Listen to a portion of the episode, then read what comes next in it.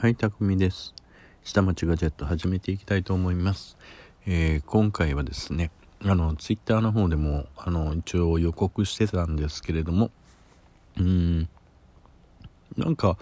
ラジオトークのカラーが若干変わったんじゃないかっていう風な雰囲気を持ってるんですね。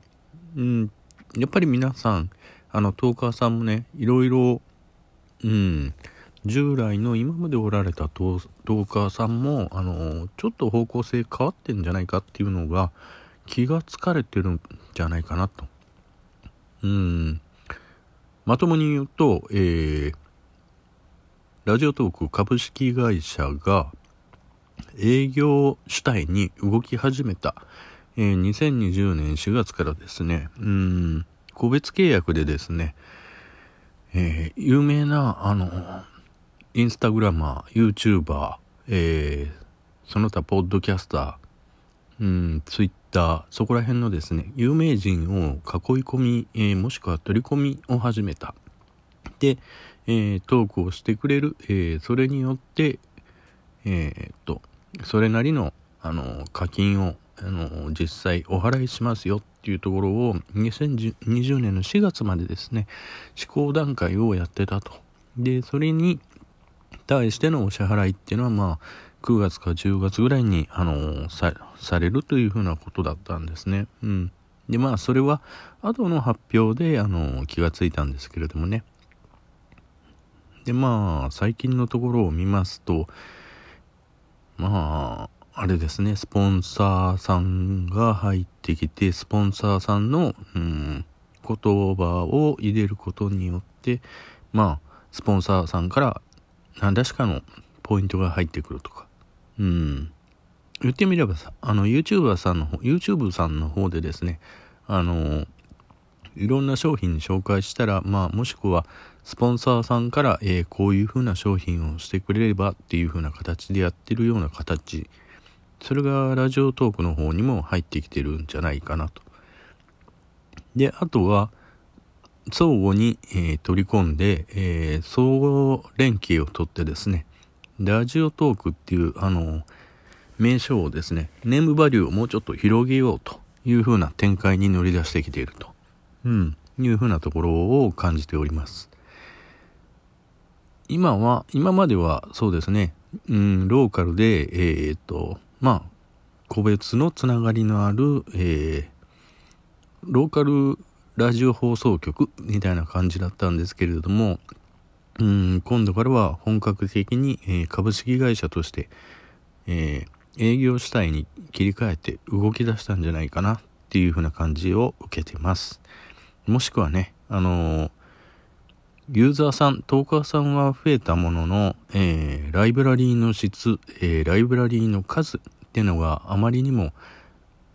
まだ溜まってないっていう風な状況にあるんじゃないかな。えーで、まあ、開始されてから、サービスを開始されてから、えー、と、まあ、そろそろ中だるみが出てくる頃じゃないのかなっていう風なところですね。あの、アプリの方も見てみると、えー今まではクリップってあったんですけれども、それがもうライブラリっていう風な名称に変わってますよね。あれを見たところでも、うん、トーキングアプリの部分が、あの、変わったなっていう風な感じを受けましたね。うん。と、何を感じたのかな。まあ、一番は、うん、そうですね。あの、コマーシャル系が増えてきました。で、相互に、えー取り込みます。えーで、その代わりラジオトークの方も、えー取り込んでください。うんと、あとは、特定の、えートーカーさんを、えー個別契約しますっていう風なのがあったっていうのが、えー従来の、あの、トーカーさんに公開されてなかった。うん、つい最近になって、あの、公開されたっていうのは若干、今までのトーカーさんに関しては、うん、ショッキングじゃなかったのかなっていう風なところですよね。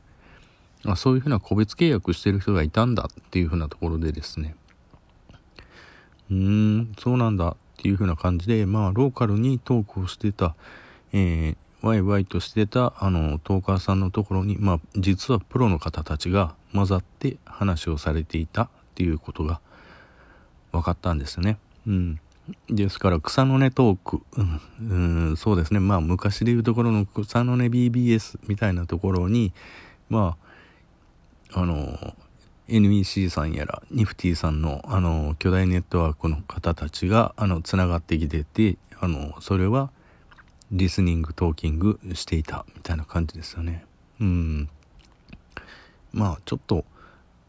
そうですね。株式会社ですからやっぱり収支が出ないとうん。うんダメなんでね。そういう部分ではうん実施しないといけないのかなっていうところなんですよね。このトークまあ以前も、えー、似たようなことを言ってるんですけれどもうん超、えー、中長期計画っていうのがもうそろそろできてるのかな。作らないといけないよねっていう風なのが、えー、以前のトークで言ってたと思うんですけれどもまあ、えー、5年10年カレンダーがもうそろそろ出来上がったのかなっていう風な感じを受けました。うん。でもそのベクトルにあの従って突き進んでいく。まあ年度年度で、まあ、若干の補正は入るものの、えー、基本的なベクトルとしては、まあ、収支優先になりますよね。会社ですから。で、えー、っとそういうふうなところで、えー、どのようにして、えー、トーカーさんを話さずしてまたリスナーさんを話ず話さずして、えー、っと運営をしていくかっていうところになるとやっぱり外部連携になってくるんですよね YouTube での、あの、有名人の方に、えー、トークをしてもらう。えー、もしくは、インスタグラマーの方に、えー、ラジオトークでトークしてもらう。えー、Twitter とか、えー、そこら辺の、まあ別の、あの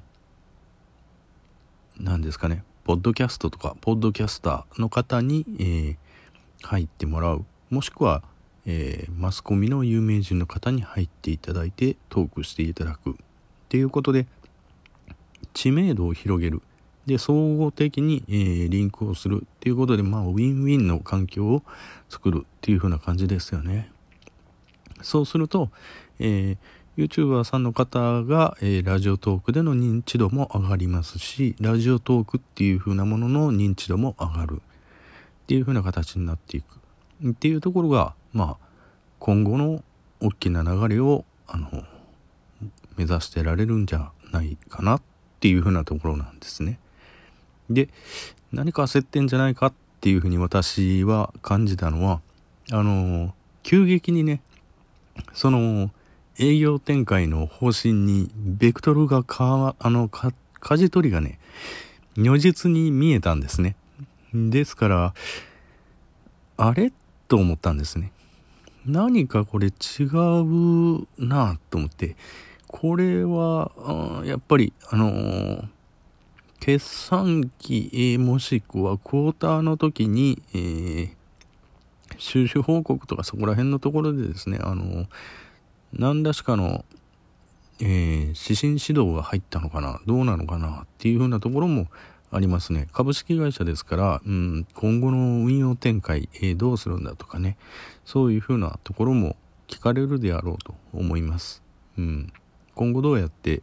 収支を得ていくんだっていうふうなところも聞かれると思います。うん。まあこれは会社っていう観点で見た時のお話ですけれどもね。で、まあここをラジオトークっていうところをスタジオとして見た時は、うーん、従来通りの、えー、面白いスタジオにしていけばいいんじゃないかなっていう風な感じを受けました。ですから何か焦ってあの収支を得ないとっていう風なあの焦らなくてもいいと思うんですね。うん。トーカーさんリスナーさんもまあ今まで通りのあの見方で、えー、徐々に徐々に、えーとシフトしていくっていうんだったらうん。あ、こんな機能が増えたんだね。あ、あんな機能も増えたんだね。あ、こういうトーカーさんも入ってきたんだっていう風なんで、こう、徐々に徐々に、うん、やっていけばいいんですけれども、一気にそちらの方にこうスイッチした感が見えたので、あれ？っていう風な感じに見えたんですね。うん。なぜか、えー、お金に絡むっていう風な部分が如実に見えました。っていう風なところが、えー、私の、えー、素直な気持ちです。皆さんはどのように見られましたでしょうか、えー、私的にはまあそういうふうな部分が垣間見えたので、えー、今回は、えー、ガジェットもののトークではなくてこのように、えラジオトーク株式会社さんの方の動き、えでですねあとは中長期まあ2クォーター目に入ったと思われますんで、えー、っとあとは3クォーター4クォーターですね。2クォーターをどう乗り越える？で3クォーター目に入る時にはどのようにあの動きを整えるっていうのでまあ4クォーター乗り切るためにはどうするっていうふうなあの計画が実施されると思うんですけれどもそれはまあ前年度の時点でそういうふうにやっていくっていうのがもう決まっているので、えー、それに従ってまあ走られているでまあ、クォーターの切り替えの際に若干の補正が入るっていうところなんで、今このようにして、あの、実施されてるっていうことは、基本的にこの流れは変わらないんじゃないかなと感じております。はい。えー、難しい、硬い話になってたら、えー、ごめんなさい。えー、ということでですね、今回は、えー、ラジオトーク株式会社について、えー、トークしてみるの、えー、第2弾かな？これ第3弾かな？えー、以前にもこういう風なトークしたと思うんですけれども、はい、話してみました。はい、それでは今日はこの辺で、バイバイ。